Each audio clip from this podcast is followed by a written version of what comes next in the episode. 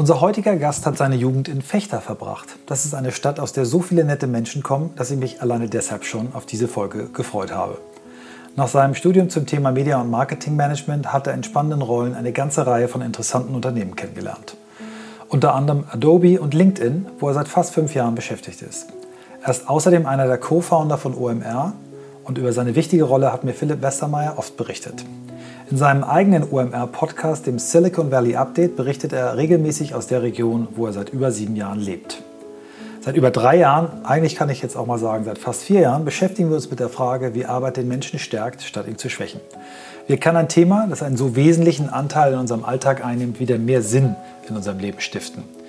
Wie stellen wir außerdem sicher, dass aus der Corona-Krise nicht nur die Erkenntnis bleibt, dass Remote Work funktioniert, sondern auch, dass Menschen im Büro nicht beaufsichtigt werden müssen, ob sie auch wirklich arbeiten? Wie schaffen wir es, dass aus den Ankündigungen zu mehr Diversität auch echte Inklusion oder sogar Equity wird? Und welche Rolle können dabei die großen Internetplattformen spielen? Wir suchen nach Methoden, Vorbildern, Erfahrungen, Tools und Ideen, die uns dem Kern von New Work näher bringen. Dabei beschäftigt uns immer wieder auch die Frage, ob wirklich alle Menschen das finden und leben können, was sie im Innersten wirklich, wirklich wollen. Ihr seid bei Episode 252 von On the Way to New Work und heute mit Christian Bützer. Hallo. Moin, grüß dich. Hallo. Schön, dich zu sehen. Ja, ebenfalls. So, ich freue mich total. Erstmal vielen Dank für die nette Intro. Ähm, muss ich erstmal direkt zurückfragen, wen kennst du denn noch aus Fechter? Ah, also als Fechter kenne ich hier ähm, zum Beispiel hier in Hamburg Katja Suding, die wir auch bei uns im Podcast hatten, äh, FDP-Politikerin. Ich kenne ähm, zwei, also mehrere Freunde aus dem Studium. Ähm, Leo Wilmering, alles nicht deine Generation zu alt, äh, kennt man aber vielleicht, haben so ein großes Busunternehmen. Ja, ja großes, ein guter Freund von mir ist er, ähm, ich glaube, äh, was ist der Controlling-Chef bei Wilmering? Ja, guck mal, siehst du, ja. genau. Und Stefan Susen, ja. ähm, der ist bei Behrensen Marketing-Chef, die Eltern haben, glaube ich, irgendwie Gastronomie und Hotel. Und ich habe dort, äh, das erste Mal in meinem Leben war ich zu Gast bei einer Silberhochzeit, nämlich den Eltern von Leo Wilmering. Und ja. ich habe die einfach geliebt und auch da waren noch andere äh, aus, der, aus Fechter. Und ich habe immer gedacht, Fechter muss riesig groß sein, weil ich so viele Leute überall immer getroffen habe aus ja. Fechter. Aber die haben sich immer gut organisiert und die waren immer wahnsinnig nett. Also von daher, äh, ja. Shoutout nach Fechter. Ja, witzig. Also, man, ich, also wir wollen jetzt nicht ewig über Fechter sprechen, aber es ist schon ein witziger Ort irgendwie. Ne? Weil das, also ich bin gebürtig zwar aus Hamburg, aber Fechter ist ähm, so eine Provinzmetropole, wie ich das immer nenne. Weil es gibt halt keine andere große Stadt, die irgendwie in der, in der Nähe liegt. Ne? Also Bremen, Oldenburg, Osnabrück ist ja so das Delta sozusagen drumherum. Aber alle diese Städte sind so weit weg, dass Fechter selber halt echt eine krasse eigene Infrastruktur hat. Ne? Also es gibt drei Gymnasien, es gibt zwei Universitäten, ich glaube, es gibt irgendwie 5000 Studenten auf 32.000 Einwohner. Und äh, deswegen ist das so eine, schon irgendwie so eine ganz besondere Stadt irgendwie. Meine Eltern wohnen ja auch immer noch da. Aber ich fühle mich auch sehr, Hamburg äh, genauso mindestens verbunden wie, wie Fechter. Aber jetzt bist du im Silicon Valley und wahrscheinlich, wenn man sieben Jahre dort lebt, ist man doch auch äh, eigentlich schon, schon ein halber Amerikaner, oder? Ich meine, deine Stimme klingt noch nicht so äh, du suchst noch nicht nach den Deutschen, wie sagt man noch in Deutschland, das machst du noch nicht, aber du bist ja. doch schon sehr verwurzelter, oder? Ich, also klar, ich lebe ja jetzt schon lange hier, aber das hängt, glaube ich, immer so ein bisschen davon ab, wie viel Deutsch man dann auch sonst so spricht. Ne? Und da ich meine, meine Frau ähm, ist auch Deutsche und ähm, also du hast halt auch viele deutsche Freunde dann irgendwie doch. Und ich mache ja einen Podcast, wo ich auch Deutsch interviewe. Also Deutsche sind schon bei mir relativ oder ein relativ großer Teil. Ich habe halt Freunde, die auch Deutsche sind, wo dann die Lebenspartner irgendwie eng, ähm, englisch-amerikanisch sind. Und wenn die dann natürlich das ganze Wochenende nur Englisch sprechen und wenn man dann wieder aufs Deutsche switcht, dann merkt man immer so ein bisschen, dass da vielleicht das eine oder andere Wort fehlt. Aber mir ist es eigentlich immer noch andersrum. Jeden Montag, wenn ich wieder zurück zur Arbeit gehe sozusagen, da muss ich erstmal wieder umswitchen. Ja, Insofern cool. äh, ja, habe ich den Fokus schon sehr auf Deutsch. Ja, sehr schön. Sag mal, ähm, wir haben uns ja mehrfach getroffen in unserem Leben äh, in den letzten sieben, acht Jahren, aber ja nie so richtig viel Zeit miteinander verbracht. Deswegen stelle ich diese Frage nicht nur für unsere Hörerinnen und Hörer, sondern auch echt für mich, weil das ist ein großes Geschenk immer für mich, dass ich äh, Menschen, die ich auch schon lange kenne, äh, im Podcast immer noch mal richtig kennenlernen. Wie, wie bist du der Mensch geworden? Wie wird man aus Fechter Silicon Valley? Wie geht das? Ja, ähm, das ist eine gute Frage. Also ich habe so drei Bereiche oder so drei kleine Geschichten vielleicht, die ich erzählen kann, wie man das so zusammen, zusammenfassen kann. Ähm, das erste ist so rund um Menschen zusammenbringen und Dinge aufbauen. Das zweite ist so, dass man Glück hat, irgendwie im Leben die richtigen Menschen kennenzulernen. Und das dritte ist, dass man Entscheidungen schnell treffen sollte. Oder das sind so drei Sachen, die mich immer mein Leben begleitet haben. Ich fange mal mit dem ersten an. Also dieses Thema Menschen zusammenbringen. Also ich bin so ein Kind, äh, wahrscheinlich siehst du dich da oder andere, viele andere auch. Ich war so, so ein Lego-Technik-Kind. Ne? Ich habe früher immer alle möglichen Lego-Sachen gekauft, äh, auseinandergebaut, zusammengebaut, dann aber schnell wieder auseinandergebaut und irgendwelche anderen Sachen konstruiert. Und da, wenn mich Leute fragen, seit wann bist du Produktmanager, also ich bin ja heute bei LinkedIn Produktmanager, dann sage ich immer, seitdem ich irgendwie acht Jahre alt bin ähm, oder vielleicht sogar noch früher, weil dieses etwas schaffen und irgendwas Neues zu konstruieren, das hat mich immer total begeistert. Und in der Schule war ich dann so ein typisches, so Klassensprecher, Schulsprecher. Ich habe dann immer so die ganzen Abi-Partys organisiert und so große LAN-Partys mit mehreren hundert Leuten ähm, in, der, in der Turnhalle ähm, in, in, der, in der Schule organisiert. Und es war immer so irgendwie meine Leidenschaft, halt Menschen zusammenzubringen, um irgendwie was zu schaffen. Ne? Und das zieht sich eigentlich so durch mein ganzes Leben. Ähm, also eben diese LAN-Partys und so. Ich habe zum Beispiel nie Computerspiele gespielt. Ich hatte einfach nur daran Interesse, was zu schaffen und Menschen eben dieses, dieses Vernetzen. Und deswegen ist es eigentlich so ein bisschen eine Ironie, dass ich heute bei LinkedIn arbeite, weil das eigentlich so die logische Konsequenz von meinem Lebenslauf von damals war, eben Sachen aufzubauen und zu, zusammenzubringen. Ne? Und das hat sich dann durch die Uni weiterentwickelt, habe in Köln studiert ähm, und dann, als ich nach Hamburg gekommen bin, dann eben mit OMR, darüber reden wir sicherlich gleich auch nochmal. Also dieses ganze Thema Menschen zusammenbringen hat mich einfach mein ganzes Leben so begleitet.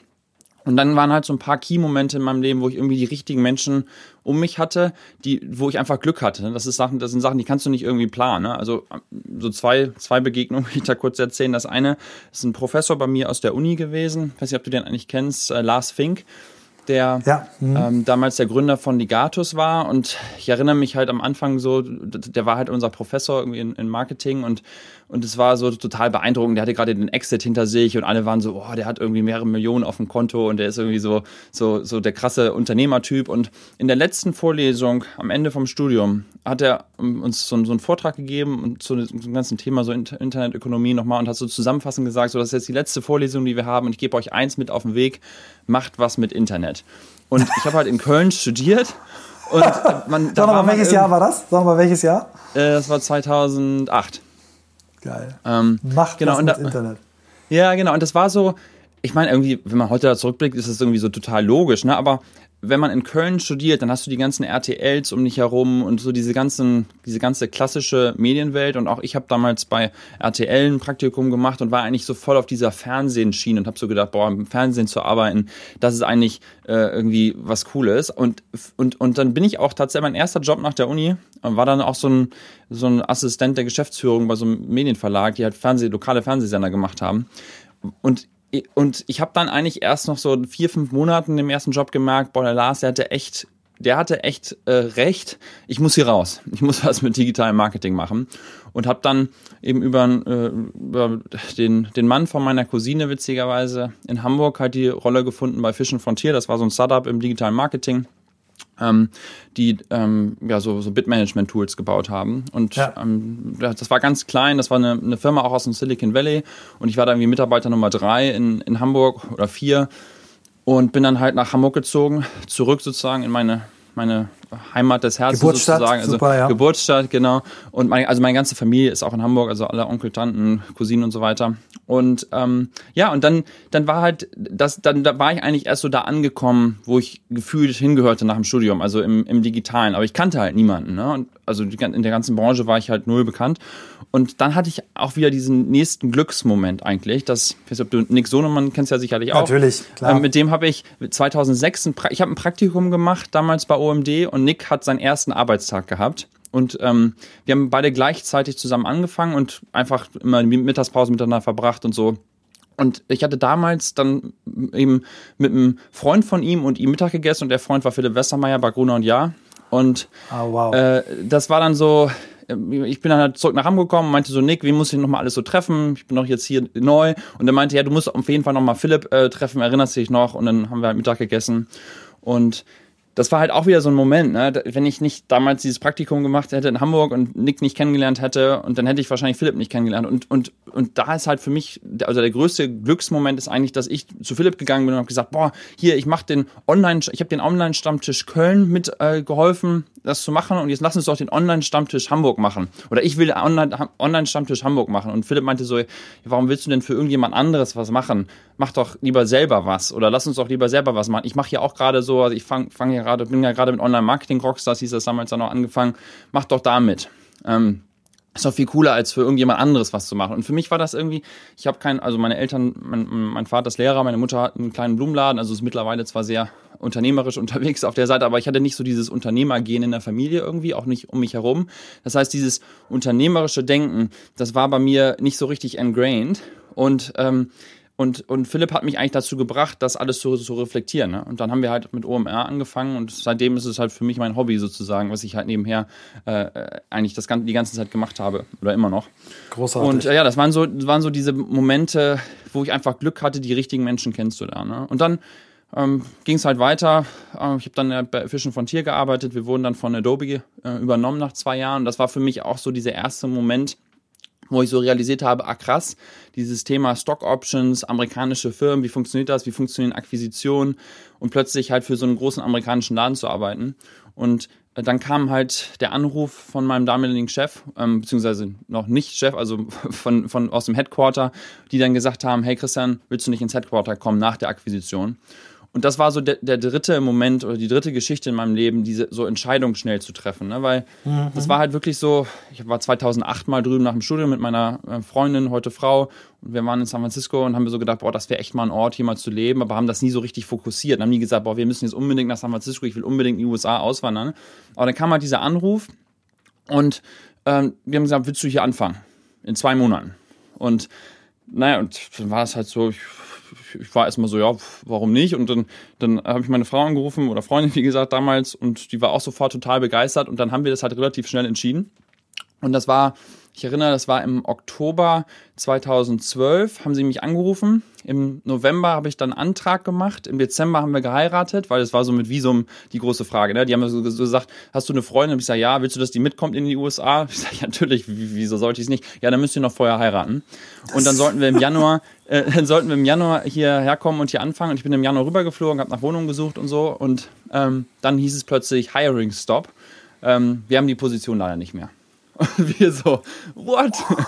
ähm, äh, und dann war ich, dann war ich echt in so einem Tief irgendwie. In, du warst schon drüben, du warst drüben. Nee, nee, ich war nur hier so. zwei Wochen so, ne? Also ah, okay, okay. einfach mit den Kollegen hier und die Stadt kennengelernt und so weiter. Aber es war wirklich, ähm, ja, erstmal haben wir die Position nicht mehr. Und dann ähm, war auch wieder Glück in meinem Leben. Dann habe ich halt angefangen, so rumzugucken, was gibt's für Jobs. Und dann hatte ich witzigerweise dann war für mich so die Frage, mache ich jetzt OMR Vollzeit? Damals hatten wir noch, das muss man noch sagen, es war halt Jahr drei, wir hatten noch keinen Mitarbeiter, es waren nur wir vier Gründer.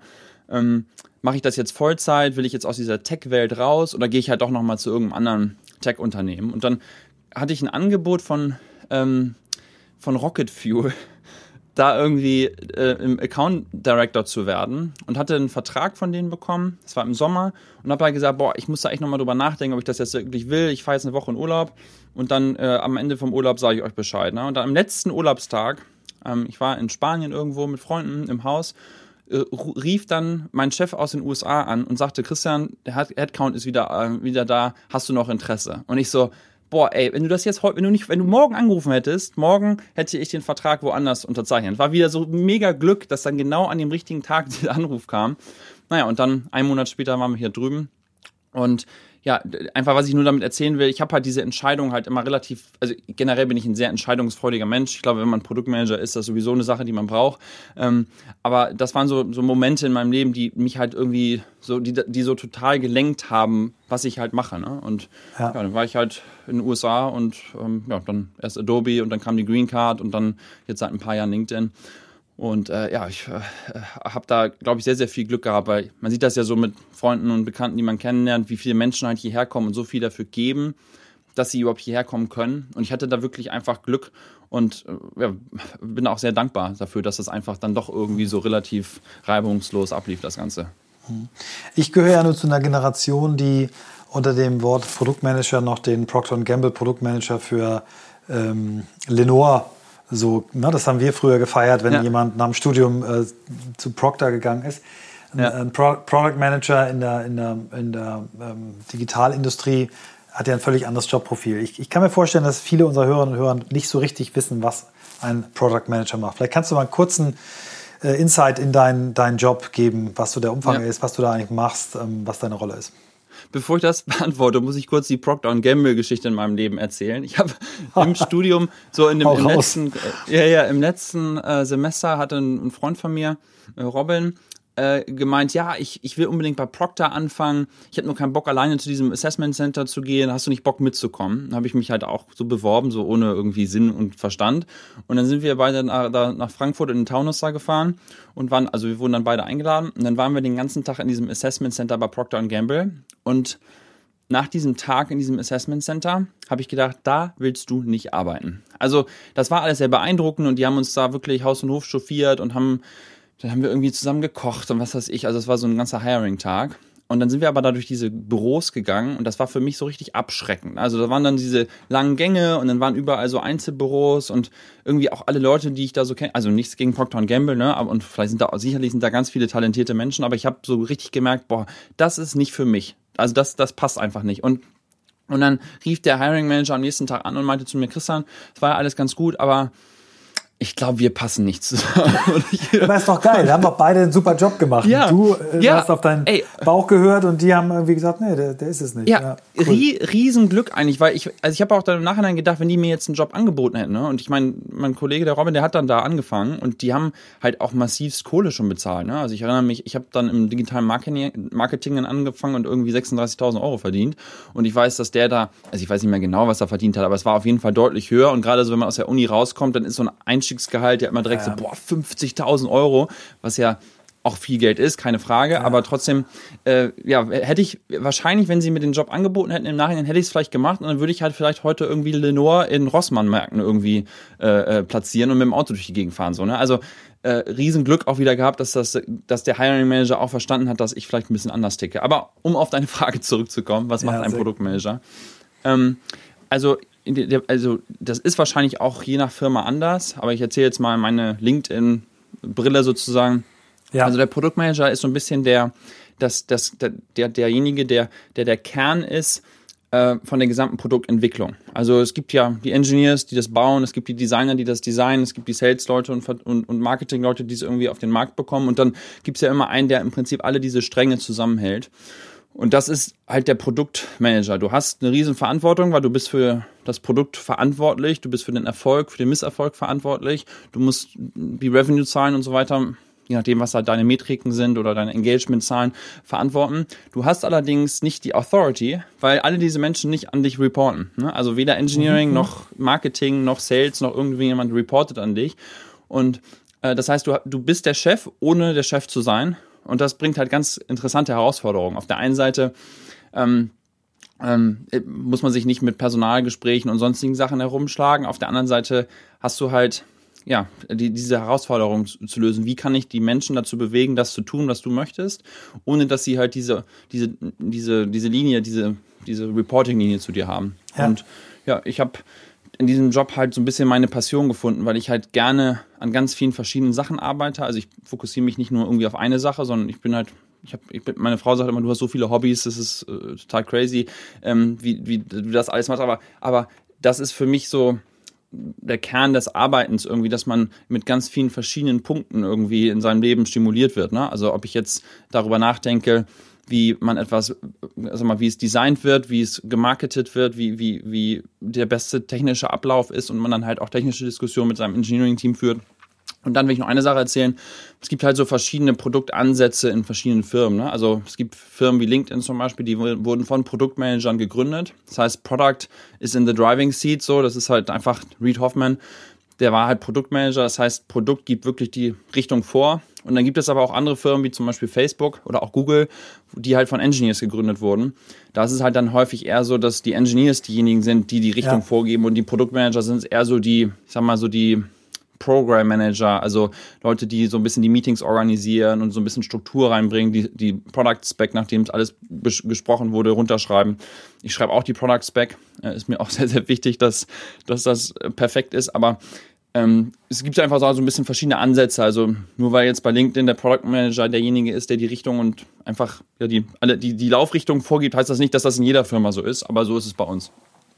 Was habt ihr ähm, in der Produktentwicklung für, für Methoden? Arbeitet ihr agil? Habt ihr so Design Thinking, solche Ansätze? Oder was, was sind so eure ja, Methoden? Absolut. Das war auch eine witzige Story. Ich war, ähm, ich bin ja Produktmanager geworden. Also ich war früher im Account Management, also Technik, Technical Account Management. Wir haben halt großen Firmen, die ganze Rocket-Bande, damals eben das digitale Marketing optimiert und halt viel damit verbracht, wie kann man halt Facebook und Google Spend und so weiter optimieren. Und dann habe ich halt immer diesen Kontakt zum Produktmanagement gesucht, weil ich halt das Feedback von den Kunden halt zurückgefunnelt habe, ne? was halt alles gemacht werden sollte, damit es besser wird, wie kann die Technologie sinnvoller eingesetzt werden. Und dann kam halt das Produktmanagement zu mir und hat er gesagt, Christian Wills, wenn du es alles besser weißt, warum, warum kommst du nicht zu uns und baust das, was du willst? Und so bin ich ja ins Produktmanagement gekommen und bin dann halt hier rübergekommen in, in, in die USA. Und dann erinnere ich mich, dass ich auf einem Meetup war und da war jemand irgendwie aus einem Berliner Startup und der fragte mich die gleiche Frage so, wie macht denn ihr das? Dann macht ihr auch Agile mhm, und Scrum mhm, und so und mhm, ich so, mhm. äh, ähm, was ist das?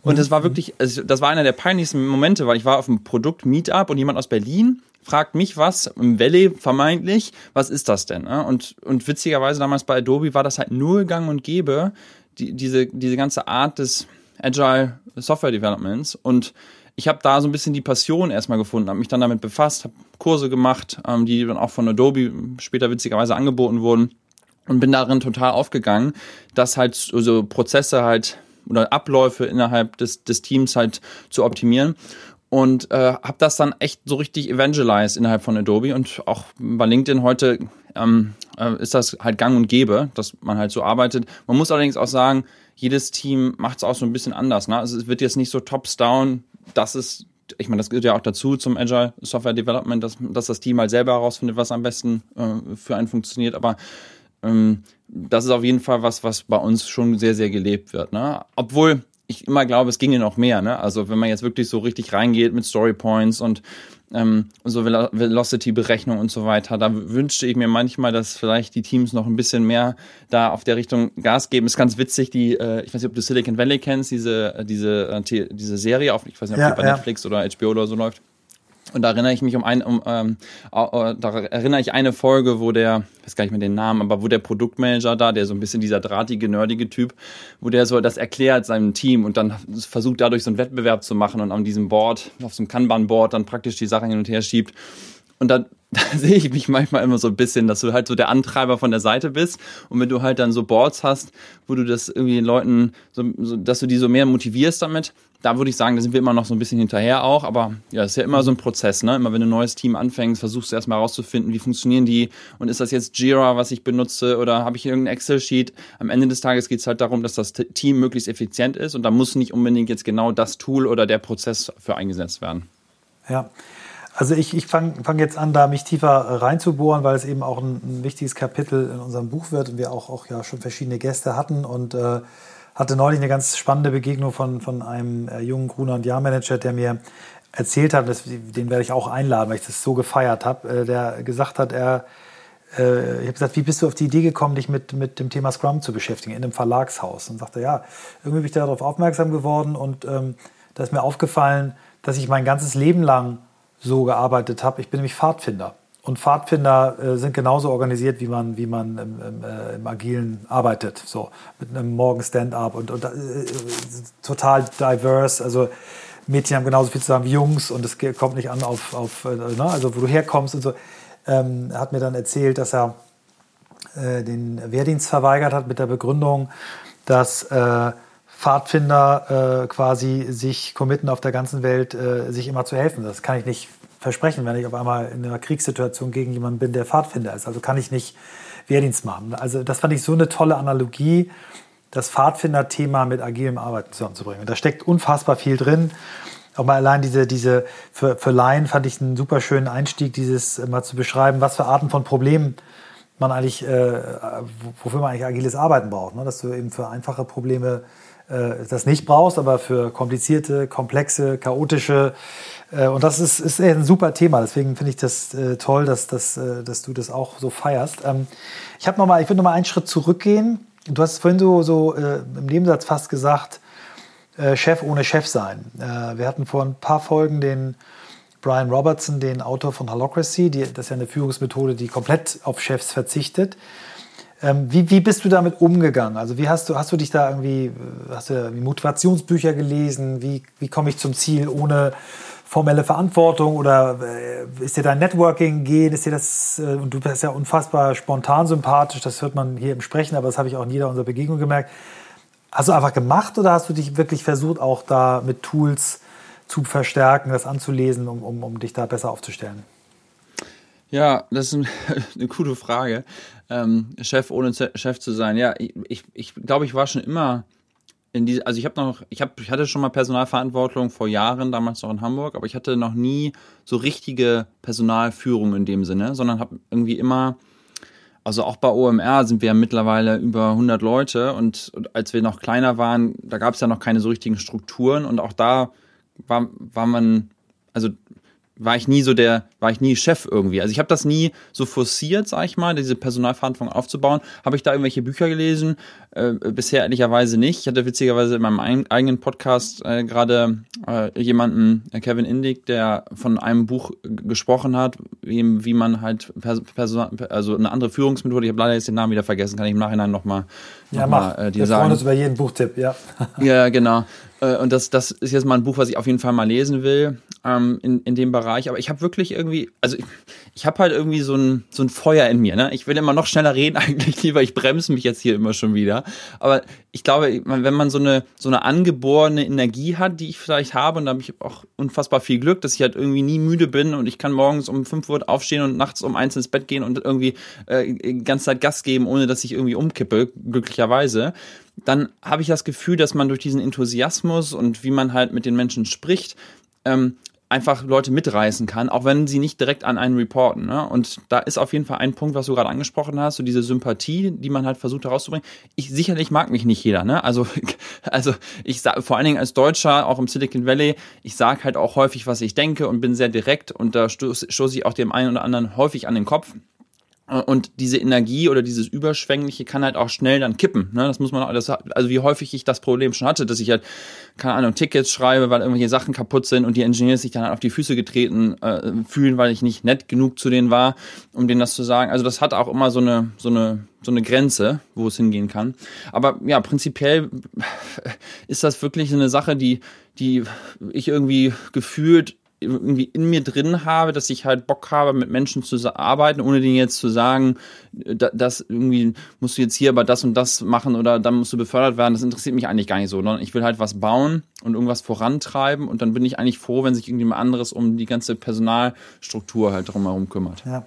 Ich kann, ich kann dir mal einen Versuch eines Erklärungsmusters dir geben, was ich glaube, wie du tickst. Ähm, da du ja nicht äh, die, so ein Fachbüchertyp bist, ähm, hier ein kleiner Fachbuchtipp. Äh, unsere Hörerinnen und Hörer werden jetzt mit den, äh, die alle Folgen gehört haben, werden jetzt mit den Augen rollen, können sich jetzt kurz was zu trinken holen. Ähm, eins meiner absolut gefeiertsten Bücher das, äh, ist äh, Give and Take.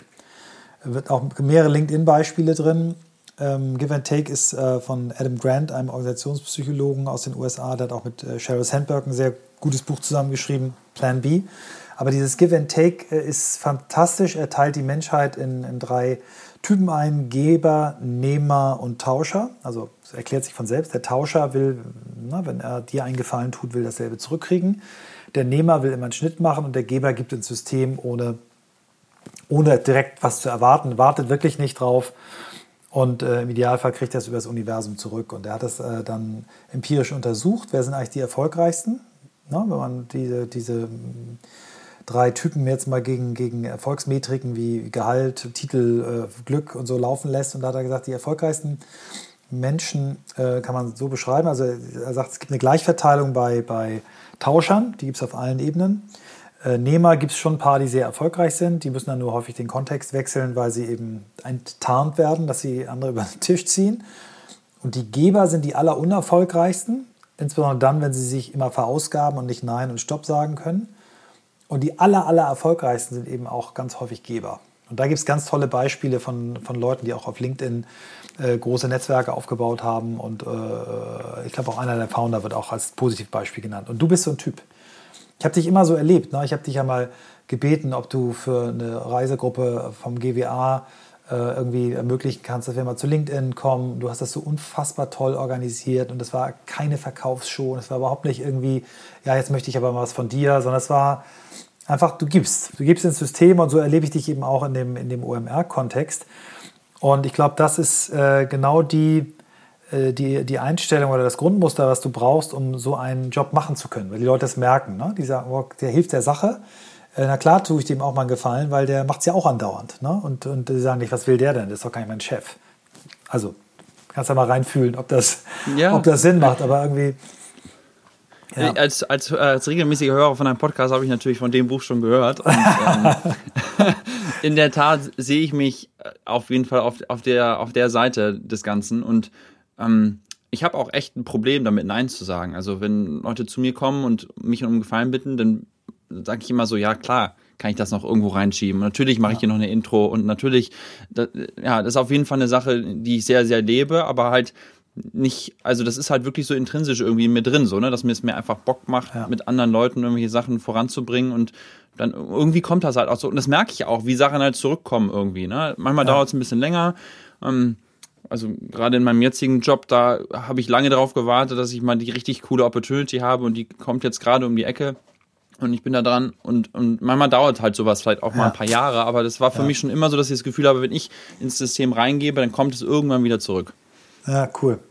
Lass uns mal ein bisschen über deinen Podcast sprechen. Ähm, kritische Zuhörerinnen und Zuhörer werden jetzt sagen, oh, das ist jetzt aber Cross-Promotion. Nee, es ist, äh, ja, es mag auch Cross-Promotion sein, aber ich habe ein echtes Interesse dran. Ich höre den sehr gerne. Erzähl mir mal die Motivation, aus der heraus du es gemacht hast und was, vielleicht erzählst du uns einmal so ein paar Learnings, die du aus deinen Gesprächen hast. Ich meine, das ist natürlich ein gemischtes ja. Bild aus deinem Job, aus deinem Leben, aber was hast du so in der Zeit da so mitgenommen?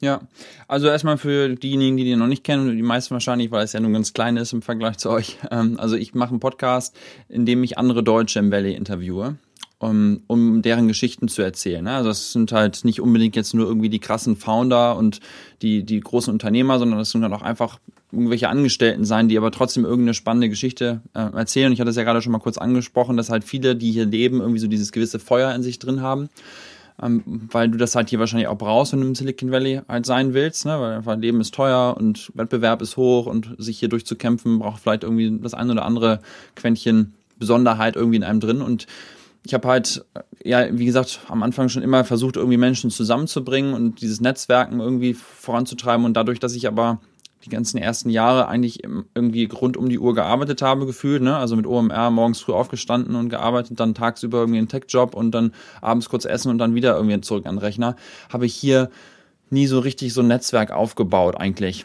Ähm, und natürlich haben wir ein Freundesnetzwerk und man hat hier irgendwie Kollegen und so weiter, aber so das, das Tech-Network, sag mal, was ich in Hamburg irgendwie hatte oder auch in Berlin, das hatte ich halt irgendwie hier nicht. Und dann habe ich immer so überlegt, wie kann ich hier irgendwie einsteigen in das Thema, ne? Also wie kann ich hier noch interessante Leute kennenlernen? Und dann hatte ich so die Idee mit dem Podcast eigentlich schon super lange. Und ich erinnere mich immer, dass Philipp Messermeier auch immer zu mir meint, ja, mach das doch, ist doch voll cooler Content und so weiter. Und dann hatte ich mir dann letztes, vorletztes Jahr dann auch mal die ganze Hardware gekauft, also so Zoom-Recorder und äh, Mikrofon und so weiter um, um eben anfangen können aufzuzeichnen. Und dann kam halt die Pandemie und das war dann wirklich so der ausschlaggebende Punkt. Ich hatte da schon so ein paar Test-Recordings gemacht und für mich war das ehrlicherweise auch gar nicht so einfach, so ein Gespräch zu führen, also die richtigen Fragen zu stellen, einen roten Faden in so einem Gespräch auch zu haben. Das war für mich voll so ein eine Herausforderung und die ersten drei, vier Folgen, die ich aufgenommen habe, die habe ich bis heute nicht released und werde ich auch nicht mehr releasen, weil ich einfach selber nicht das Gefühl hatte, das ist gut genug, wie ich da mich irgendwie verkaufe, um das halt irgendwie public zu stellen. Und äh, ja, und dann äh, kam irgendwie so das eine zum anderen und dann haben wir halt angefangen, hatte ich irgendwie die, die richtigen Leute am Anfang, ähm, äh, die, die irgendwie, ja, vielleicht bisher noch nirgendwo gesprochen hatten, aber total spannende Geschichten zu erzählen hatten. Und ja, jetzt äh, mache ich das halt alle zwei Wochen und erzähle halt diese Geschichten. Und wie gesagt, das müssen nicht nur die Unternehmer sein, oder Konstantin Goricke zum Beispiel, einer der Co-Founder von LinkedIn, auch Deutsch, da wissen ja auch viele nicht. Oder ähm, witzigerweise auch eine Sina Schanz zum Beispiel, die ist die, die ist Marketingleiterin oder irgendwie ja, Marketingleiterin für Deutschland bei WhatsApp würde man jetzt mhm. erstmal sagen, jetzt vielleicht nicht irgendwie so der Monster-Titel oder so, aber einfach total geil im Storytelling, super cool Mega. Geschichten erzählt. Das war einer der äh, erfolgreichsten Podcasts ähm, letztes Jahr äh, von der Anzahl der Hörer. Mhm. Und mir macht das halt unheimlich viel Freude, genau wie, wie du das am Anfang auch schon meintest, mit den Menschen mal ein, ein tiefes Gespräch zu führen. Ne? Weil wie, wie ist das, wie, wie, häufig haben wir uns schon irgendwo gesehen? Das war dann immer so, ja moin und Michael, alles klar und ja super. Man müsste mal, man könnte mal, genau. Mhm. Genau, genau. Aber du hast nie mal so eine Stunde dir Zeit genommen, um wirklich mal den Menschen kennenzulernen und mit den Leuten zu reden. Und mir geht's eigentlich bei meinem Podcast kaum darum, natürlich ist es schön, wenn es eine Reichweite gibt und wenn das ein paar tausend Leute hören und so. Und ich merke ja auch, wie das langsam wächst. Aber für mich das Schönste an der ganzen Sache ist eigentlich, dass ich die, die persönliche Beziehung zu diesen Menschen aufbauen kann und darüber dann halt das Netzwerk hier aufbaue. Ja. Und ähm, das ist so das, was mich daran treibt. Du hast ja gefragt, was sind da die, die größten Learnings? Die größten Learnings sind für mich gar nicht jetzt irgendwie der Führungsstil oder die Produktsachen äh, weiterbauen, sondern eigentlich Motivation, mein eigenes Leben zu hinterfragen, äh, zu überlegen, was gibt es noch für Möglichkeiten, ähm, einfach Dinge auch zu verstehen. Also zum Beispiel eine Folge René Reinsberg, äh, ist einer der Gründer von Silo, das ist so eine, so eine Krypto, ein Stable-Token. Ich hatte, also ich schon ewig lange immer mich mit dem Thema befasst, aber ich habe das noch nie so richtig, richtig verstanden. Ne? Also und, und einfach mal jemanden zu, zu befragen eigentlich und wirklich so ein Thema mal aufzuarbeiten, so ein Podcast, ist viel besser, als wenn ich den auf einer Party getroffen ja. habe und erzählt, der erzählt mir mal eben fünf Minuten, was die da machen. Ja? Ich habe einer, also einer meiner besten Freunde, der Paten, äh, Onkel von meinem Sohn, der ist der Co-Founder von René. Und ich meine, ich habe so viel Zeit schon mit ihm verbracht, aber dass wir wirklich mal ins, in die Detailtiefe eingestiegen sind und wirklich mal zu verstehen, wofür brauche ich denn so ein Stable-Token überhaupt und was sind die Märkte und was sind die, also solche, solche Sachen halt einfach als Research sozusagen zu betreiben. Das ist das, was mich eigentlich an meinem Podcast am meisten äh, begeistert und da habe ich jetzt nicht das eine oder andere Learning, sondern eigentlich in jedem Podcast ja, genau, ich irgendwas mit. Ne? Mhm. Ja. Gleich geht's weiter mit dem Podcast. Bleibt dran. Wir haben nämlich einen Werbepartner diese Woche, den ihr ziemlich spannend finden könntet, gerade wenn ihr sagt, ihr sitzt jetzt zu Hause und wollt unbedingt mal wieder raus ins Büro dann empfehle ich euch, euch mal Unicorn Workspaces anzuschauen. Hier bekommt ihr nämlich sehr flexible Teambüros und Headquarters zu fairen Preisen. Es geht nicht um Coworking oder Single Desk, es geht wirklich um Teambüros und Headquarters nach euren Wünschen, die ihr ab einem Monat bis zwei Jahre, solange wie ihr wollt, mieten könnt. Also sehr flexibel. Ihr habt natürlich 24-7 Zugang, habt eine Meetingraum-Buchungs-App und, kleiner Spoiler, es gibt hervorragenden Barista-Kaffee, den ihr bekommt und natürlich vor Ort alles Corona-konform organisiert, sogar kostenfreie Schnelltests einmal die Woche. Also, schaut sich unbedingt mal an. Das ist eine gute Lösung, wenn man sagt, wir brauchen jetzt wieder etwas, wo wir vor Ort arbeiten können und ihr wisst, wie wichtig der Arbeitsraum ist für die Arbeit zusammen. Natürlich alles unter den entsprechenden Auflagen und ihr bekommt als On the Way to New Work Fans einen Monat gratis zum Testen geschenkt, ein Teambüro. Das Ganze findet ihr auf unicorn.de slash podcast. Finde ich ein ziemlich cooles Angebot. Ich werde es jetzt gleich mal mit meinem Team teilen und dann schauen wir, wo wir demnächst zusammenkommen. Also, jetzt viel Spaß mit dem Rest der Folge diese kleinen Anstöße, das ist genau das, dass du sagst, du hörst so eine Folge und du musst auch nicht immer super konzentriert sein, und dann auf einmal kommt so ein Satz, wo du sagst, wow, das hat mich jetzt gerade angesprochen und dann, ja. das geht mir eben auch in, in jedem, äh, ich habe ja das Glück, dass ich jede Folge zweimal hören darf, einmal während ich sie aufnehme und dann nochmal danach und es ist immer wieder so, dass ich danach denke, wow, oder auch, dass ich Zitate rausschreibe, ich, ich hab, kann mich an jede Folge erinnern, also ich, ich wir haben das neulich mal, ich weiß gar nicht, was das war, ein Jubiläum, da haben wir dann alle Folgen äh, innerhalb jeweils von 20 Sekunden zusammengefasst. Und letzte, jede 30. Folge, dann durfte, haben wir ein bisschen länger geredet. Es war total irre. Wir waren schweißgebadet, danach waren zweieinhalb Stunden. Aber es ist, es ist, wirklich, ist wirklich toll. Ähm, es ist, wir lassen uns ruhig noch mal ein bisschen jetzt ins, ins, ins Valley eintauchen. Also ähm, es gibt ja jetzt, äh, ich habe auch natürlich Philipp gefragt, ey Philipp, was soll ich ihn fragen? Was, ist, was wird dich interessieren gerade? Und dann sagt er, ja, ja gibt ja viele, die jetzt auch sagen, Valley äh, ist zu teuer und, und man muss da jetzt weg und es siedeln die ersten irgendwie um nach Texas und so weiter. Was, wie siehst du die, die Situation insgesamt so im Valley? Was dafür, sind da für Dynamiken? Was siehst du auch vielleicht noch für, für Trends, spannende Branchen, die entstehen? Vielleicht noch so ein bisschen in die Richtung. Ja.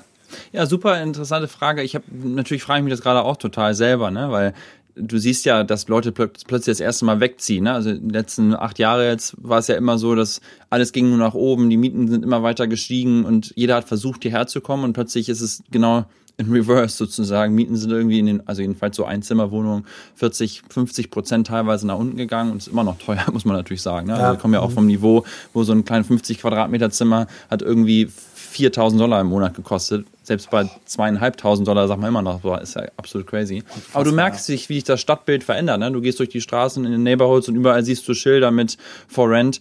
Ähm, und äh, das ist auf jeden Fall schon ein, ein, ein Unterschied. Ähm, ich habe mich diese Frage auch selber gestellt. Also was wird sich jetzt groß verändern? Ich habe witzigerweise zu dem Thema ein Clubhouse gemacht letzte Woche am, am Sonntag, wo ich ein paar meiner Podcast-Alumni eingeladen habe und mit denen auch genau über diese Thematik zu sprechen, um so verschiedene Perspektiven zu haben. Und das Silicon Valley war ja schon so voll auf diesem Mindset, die Menschen müssen, dürfen nicht mehr als seven feet, also seven feet sind so zwei Meter zehn, ähm, voneinander wegsitzen, damit wirkliche krasse Innovationen entstehen. Und ich war auch immer so voll auf diesem diesem Boot eigentlich unterwegs, dass ich immer gesagt habe, ich will mit meinem Team an einem Ort sitzen und ich versuche, dass ich die Leute irgendwie ganz eng zusammen habe und so viel Zeit wie möglich, weil die Wege sind einfach kürzer. Obwohl ich auf der anderen Seite ja bei OMR Remote Worker seit erster Stunde bin. Ne? Also seit zehn Jahren habe ich bei OMR ja noch nie im Büro gesessen, sondern ich bin immer nur woanders gewesen, auch in Hamburg. Und oh, du bist der Einzige gewesen, lange Jahre der Einzige, ne? Weil ja, ja, Philipp ja, ja überhaupt genau. kein Remote-Fan war. Der ist ja jetzt, sagt er jetzt, okay, nee, geht auch ein bisschen. Er sagt ja immer, ja. die eine Eventfirma muss, die Truppe muss zusammen sein. Aber sagt eben jetzt auch, okay, in der Corona-Zeit hat er eben auch gemerkt, dass einiges geht. Aber ja. ich glaube, er freut sich auch, wenn, wenn er seine Leute alle wieder zusammen hat. Äh, ja, äh, absolut, aber man muss sagen, die ersten vier Jahre hatten wir keinen Angestellten und ich war ja. halt dann ja auch schon hier in den USA und Stimmt, ja. ich habe halt also das war schon eine Herausforderung, aber für mich, weil ich halt immer so gerne diese Tech-World im Tagesjob halt um mich herum hatte, war das für mich perfekt in einer anderen Zeitzone zu sein. Weil wenn du halt neun Stunden hinterher bist, dann kannst du halt ja morgens von 6 bis 9 hast du halt 15 bis 18 Uhr eine wunderbare Überlappung, wo du halt dann solche Sachen machen. Du kannst im Prinzip zwei Jobs dadurch machen, wenn du in einer anderen Zeit ja, arbeitest. Also das äh, geht jetzt vielleicht, äh, andere, andere Menschen im Leben leiden dann vielleicht, wenn man sowas macht, aber äh, war auf jeden Fall eine coole Phase. Ja, aber um, um ein bisschen mehr auf deine Frage einzugehen. Also was ändert sich hier? Klar, die Menschen ziehen weg ähm, und aber ziehen alle weg. Also ich, San Francisco für mich ist ja persönlich der perfekte Ort zum Leben. Ähm, es hat verschiedene Gründe. Also das fängt mit dem Klima an, obwohl es jetzt heute mal das erste Mal seit langem wieder geregnet hat. Aber wir hatten letzte Woche irgendwie 24 Grad und Sonne. Jetzt seien es auch wieder 17, 18 Grad die, die nächsten Tage. Also das Klima ist das ganze Jahr halt schon mal irgendwie perfekt. Dann bin ich innerhalb von 10 Minuten am Strand. Ich bin innerhalb von 20 Minuten in den Bergen hier, kann wandern, Rennrad fahren. Ich kann jeden Tag laufen. Ich habe hier also klimatisch und Scenery, ich meine, das ist ein Ort hier, wo Millionen von Menschen jedes Jahr eigentlich Urlaub machen, ne? weil sie einfach nur gerne hier sind, weil es so wunder, wunderschön ist. Und wo will ich sonst oder wo gibt es andere Orte auf der Welt, wo ich halt diese Natur und, und diese, dieses Klima halt das ganze Jahr über habe. Also das ist schon mal ein Thema. Dazu gehört auch, witzigerweise, ich habe hier keine Allergien. Das, das war ein Thema, das hat mich in Deutschland relativ äh, stark beeinträchtigt, soweit, dass ich teilweise mit so einem Püster rumlaufen musste und irgendwie im Frühjahr manchmal echt ausgenockt war. Und es gibt halt hier einfach diese Birken nicht, gegen die ich in Deutschland allergisch bin. Insofern, da fühle ich mich einfach, ich fühle mich hier viel gesünder und generell ist der Lifestyle hier gefühlt viel gesünder. Die Menschen machen viel mehr draußen, sind, also, weil man halt ja auch so wenig drin sein muss, ne? Man ist viel aktiver. Ähm, dann das zweite Thema ist halt die Menschen, äh, die hier sind. Also auch klar, wenn jetzt Leute wegziehen, aber trotzdem hast du halt schon eben diesen diesen Multikulti-Kosmos hier um dich herum, weil die ganzen Menschen von der ganzen Welt hierher kommen und deswegen sind halt unsere Freunde nicht nur Deutsche, sondern es sind halt irgendwie Kanadier und Koreaner und Franzosen und Russen und äh, Israelis und weißt du, von überall kommen die Menschen ja hierher. Und das ist auch eine Sache, die mich halt total begeistert, dass man mit diesen verschiedenen Kulturen halt irgendwie sich ständig befasst und andere, andere Feiertage mitfeiert. Und dass es nicht normal ist, dass Heiligabend am 24. ist, sondern dass viele Freunde Weihnachten gar nicht feiern, weil sie halt äh, jüdisch sind oder muslimisch oder buddhistisch oder was auch immer. Und äh, einfach solche solche Begegnungen halt jeden Tag zu haben. Das ist so das, das, das zweite Thema, also die Menschen um herum. Und dann natürlich das dritte, die, die Verdienstmöglichkeiten, die Karriere, die, die, ich meine, wo findet Innovation global halt wirklich statt heutzutage? Ne? Das ist halt, egal welches Startup, irgendwie kommen die meisten dann doch aus San Francisco oder hier aus der Bay Area. Natürlich passiert gerade extrem viel in China und es gibt auch andere Tech-Hubs, aber die richtig coolen, interessanten Firmen meines Erachtens sind halt dann doch Menschen, guck dir jetzt Clubhouse an oder, oder andere, die dann irgendwie hier aus San Francisco kommen. Und werden solche Firmen dann auch von Remote funktionieren? Vielleicht. Ähm, ist ein Teil der Zeit vielleicht Remote? Sicherlich auch. Aber glaube ich an voll Remote für immer? Ich, ich, also ich, ich, ich bin immer noch davon überzeugt, dass wenn man mit den Leuten irgendwie richtige intensive Phasen zusammen hat, dass das schon irgendwie was Besonderes ist. Und wenn man, wenn man bestehende Teams hat, wie bei OMR ja auch, ne, das ist ja ein Team, was sich kennt, was sich liebt, was zusammen sehr, sehr gut funktioniert. Wenn die dann jetzt für eine Zeit auseinandergehen, dann funktioniert das, weil die wissen ja, wie jeder tickt. Aber jetzt was Neues zu starten komplett und aus, ähm, also das finde ich schon eine große Herausforderung und, und, und glaube halt, gerade jetzt jemand, der auch aus der Uni kommt, ne, der irgendwo neu anfängt. Ich glaube, jetzt bei einer neuen Firma irgendwo anzufangen, remote, das ist echt wahrscheinlich total schwierig, ja. weil man halt nicht diese zufälligen Begegnungen hat, wo man halt Leute beim Lunch irgendwie trifft und jemand kommt dazu und du sagst, kennst du den schon und so diese, diese ganzen Erlebnisse. Deswegen, ich glaube, dass wir in Zukunft schon in so einer Mixed-Welt leben und man sieht das ja auch bei den großen Tech-Firmen, die alle so sagen, ja, in Zukunft dann, ich glaube, bei uns ist irgendwie ab Mitte Juli, dass gesagt wird, ähm, dann irgendwie 50 Prozent ähm, zu Hause, 50 Prozent im Büro. Ähm, aber da muss man schauen, schauen wie es wird. Ne? Also es gibt ja tausend Artikel zu dem Thema, das Silicon Valley ist tot und alle ziehen weg und so. Und äh, ich glaube schon, dass viele Leute diese Möglichkeit nutzen. Also auch viele von meinen Freunden, die halt sagen, weißt du was, ich habe keine Kinder, ich habe kein Haus, ich reise jetzt durch die Welt und arbeite halt irgendwie drei Monate von Tahoe und dann bin ich drei, Woche, drei Wochen irgendwie auf Hawaii oder und, und nutzen halt diese Möglichkeit. Aber ich glaube, dass irgendwann die Leute schon realisieren werden, wo ist denn wirklich für mich der perfekte Ort. Und also wie gesagt, für mich ist San Francisco der perfekte Ort, deswegen bin ich ja auch so gerne. Wo wohnt ihr eigentlich genau? In welchem Stadtteil? Äh, in Noe Valley. Das ist so mitten in der, in einer mhm. Stadt auf dem Berg, wo. Kenn ich, kenn ich, kenn ich. Ja, genau. Und ja, also man, keiner weiß, wo es hingeht, ne? Ja, und jeder spekuliert darüber, aber für mich äh, ist schon irgendwie ganz klar, dass ich irgendwann schon, also äh, witzigerweise in meinem, in meinem, ähm, in meinem Clubhouse meinte der Pascal Suter, auch einer der Gäste von mir aus dem Podcast, der meinte so, dass das Offside is a new Onside. Dass halt man dann intensive Phasen zusammen verbringt und dann aber jetzt E-Mails schreiben, Product Requirements, Coden und so weiter, man auch dann wunderbar remote machen kann. Ähm, und wahrscheinlich wird das in so eine Welt laufen, ne? wo es so sehr intensive Phasen bei Strategiefindung, ja. bei irgendwie, was machen wir eigentlich, dass man da wirklich dann auch mal ein, zwei, drei Wochen richtig zusammenkommt und dann aber auch mhm. wieder auseinandergeht und jeder einfach executed. Und in so einer Welt werden wir wahrscheinlich in Zukunft leben. Ja, das glaube ich äh, auch. Das auch, fand ich auch einen schönes, äh, schönen Ausblick. Also ich, das andere Thema, ich sehe das auch nicht. Also ich glaube auch, dass das Valley auf Jahre hinaus attraktiv bleiben wird und Neulich hat so ein Facebook-Manager, ein sehr cooler Typ, äh, Jin Choi, zu uns gesagt, also wir waren ja immer schon untereinander remote. Also jedes Büro ist remote fürs andere Büro und wenn du eine weltweite Organisation hast, und die haben ja immer die großen Tech-Companies haben ja auch schon in, in Dublin alle äh, große Standorte aufgebaut, weil es klug war. Jetzt ist Lissabon auf einmal ja auch irgendwie heiß. Und äh, vielleicht ist Texas dann immer auch heiß. Also ich glaube auch nicht so dran. Lass uns mal, du hast selber Clubhouse ein paar Mal gesagt. Also als uns hier Clubhouse vor zwölf Tagen äh, Wachküste oder ich weiß gar nicht, wie, wie viele Tage es jetzt waren. Ähm, ja, äh, ist ja für ganz viele Leute irgendwie, ist ja, als wenn ein UFO gelandet war. So die OMR-Follower ja. haben natürlich schon äh, früh davon gewusst, dass es das gibt. Ähm, ich hatte den Artikel auch gelesen äh, vor einem halben Jahr, aber ich mir war nicht, ich war auch neugierig, hatte, hatte es aber auch komplett wieder verdrängt. Ja. Erzähl mal, wie ist das bei euch gewesen? Also ist das so ganz langsam gekommen, weil bei uns ja wirklich über Nacht und erzähl mal, wie, wie, wie bei euch das Ding oder wie es in dein Leben getreten ist. Und auch vielleicht ein bisschen, wie du, wie du das Thema siehst, auch jetzt aus deiner Rolle als Podcaster. Würde mich mal interessieren, die Perspektive ähm, mal außerhalb unserer deutschen Clubhouse-Bubble. Ja, also nur mal ganz kurz zu der deutschen Clubhouse-Bubble, weil ich finde das schon relativ wichtig für die ganze äh, aktuelle Situation.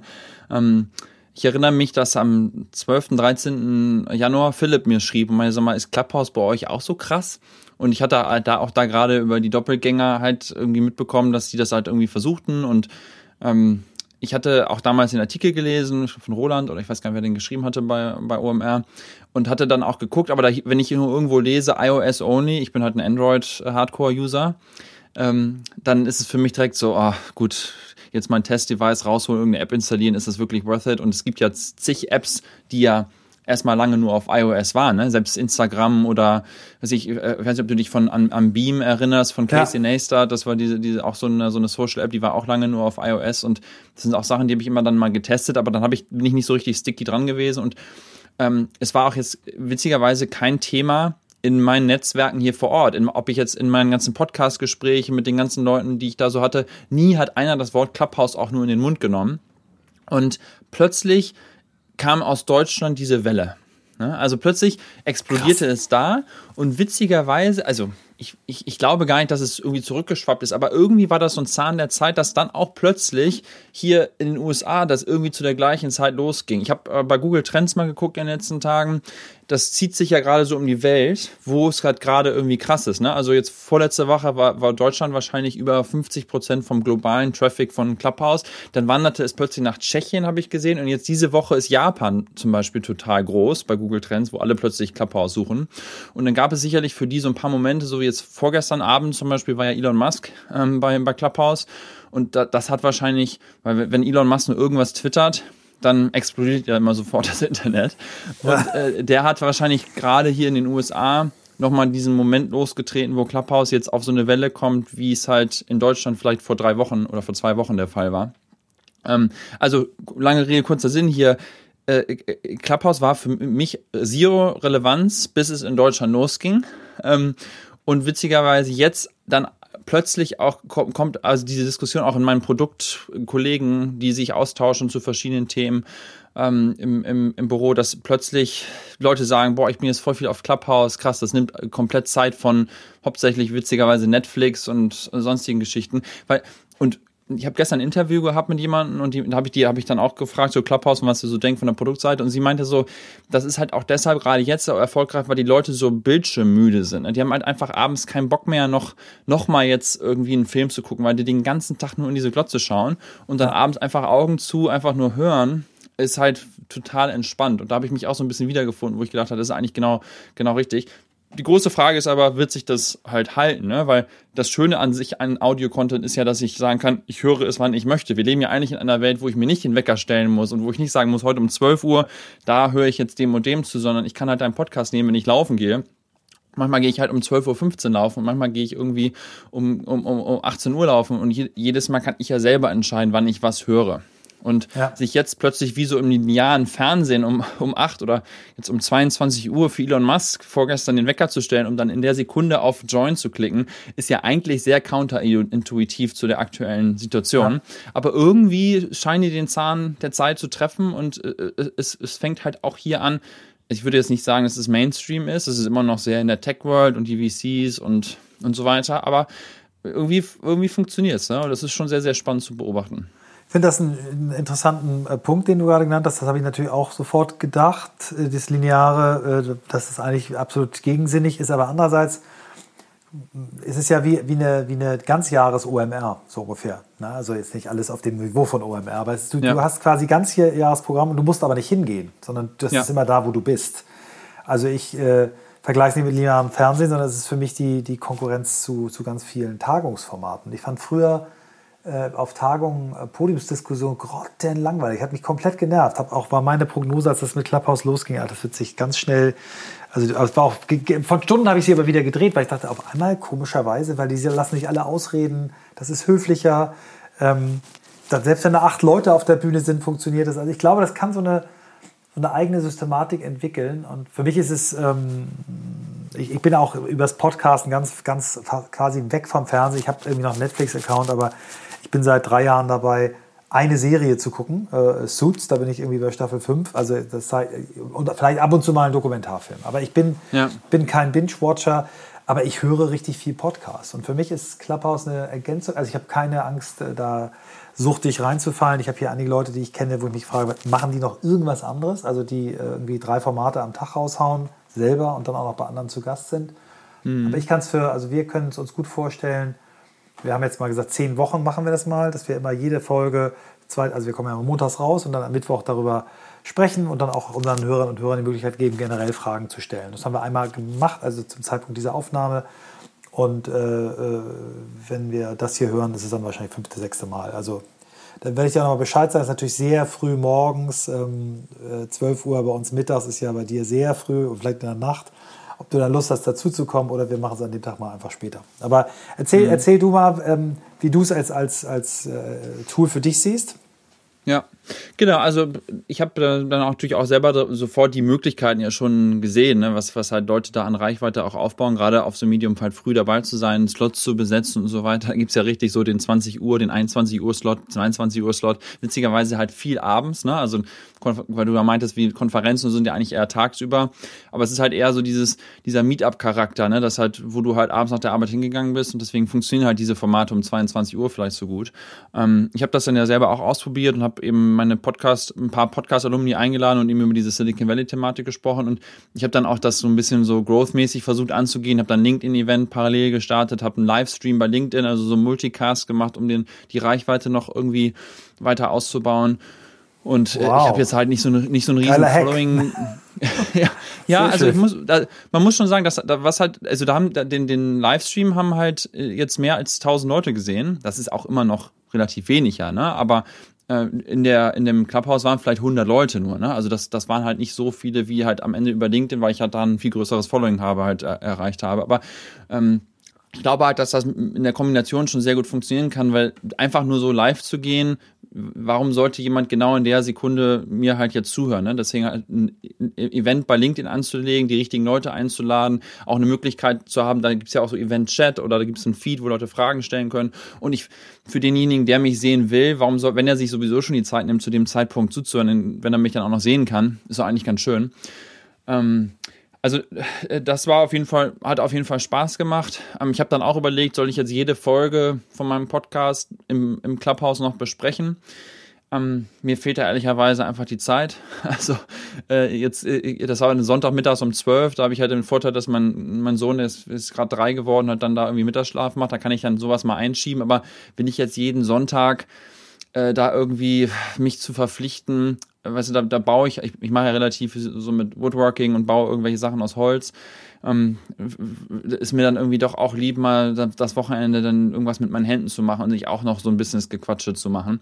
Also, das, das ist äh, auf jeden Fall was, was cool funktioniert. Sehe ich mich da jetzt jede Woche so ein, so ein, so ein, so ein Club zu moderieren äh, wahrscheinlich nicht, aber bin ich selbst Konsument des Ganzen sicherlich. Also immer wieder, wenn es halt coolen Content gibt und ich vorher auch weiß, dann und dann kommt die und die Person und die möchte ich gerne mal hören, dann ist es für mich wie, wie halt früher, wenn man halt zu so einem Meetup gegangen ist. Und da ist man auch nicht unbedingt zu jedem Meetup gegangen und zu jedem Vortrag, aber wenn halt spannende Leute da waren und man ja auch immer sieht, der und der und der und der ist da, ähm, dann, dann komme ich halt dazu, ne? Und äh, ja, also ich bin auf jeden Fall ein großer Fan von dem Produkt und von dem Content, den ich da äh, sehe, ähm, aber werde wahrscheinlich eher so ja. auf der zuhörenden Seite sein. Ja. In Deutschland gab es neulich ein, äh, Clubhouse-Room, wo über die Zukunft schon von Clubhouse gesprochen wurde, wer dann der Käufer wird. Und da kam ja. eine ganz coole äh, Begründung, warum LinkedIn eigentlich der richtige äh, äh, Übernehmer wäre. Fand ich ganz sympathisch. Ähm, spannend ist natürlich auch, dass sofort äh, kopiert wird äh, von Twitter oder sind natürlich schon länger daran, so ein Format zu machen. Ja. Ähm, aber brauchen wir jetzt auch nicht zu, zu mutmaßen, was da passiert, ist ja nicht äh, das Thema unseres Podcasts. Ich würde gerne noch die, mal die von Frage, dir... Die Frage, muss ich ja. eine Sache nur dazu sagen, ja, ich frage immer in Interviews die Leute, also wenn, wenn ich jetzt Leute interviewe für Produktrollen, frage ich die Leute immer, sollte LinkedIn Clubhouse übernehmen, einfach um die Perspektive ah, cool. mal herauszufinden. Ah, geil, aber dann sag du mal, sollte LinkedIn Clubhouse übernehmen? Ja, kann ich, kann ich nichts zu sagen. Also, das ist, ja. Alles klar. Nein, aber ist gut, dann, dann ja. äh, kannst du ja mich fragen. Frag mich doch mal. Ja, genau, Frau. Also, äh, was glaubst du, soll, sollte LinkedIn Clubhouse äh, kaufen oder sollten wir selber was bauen?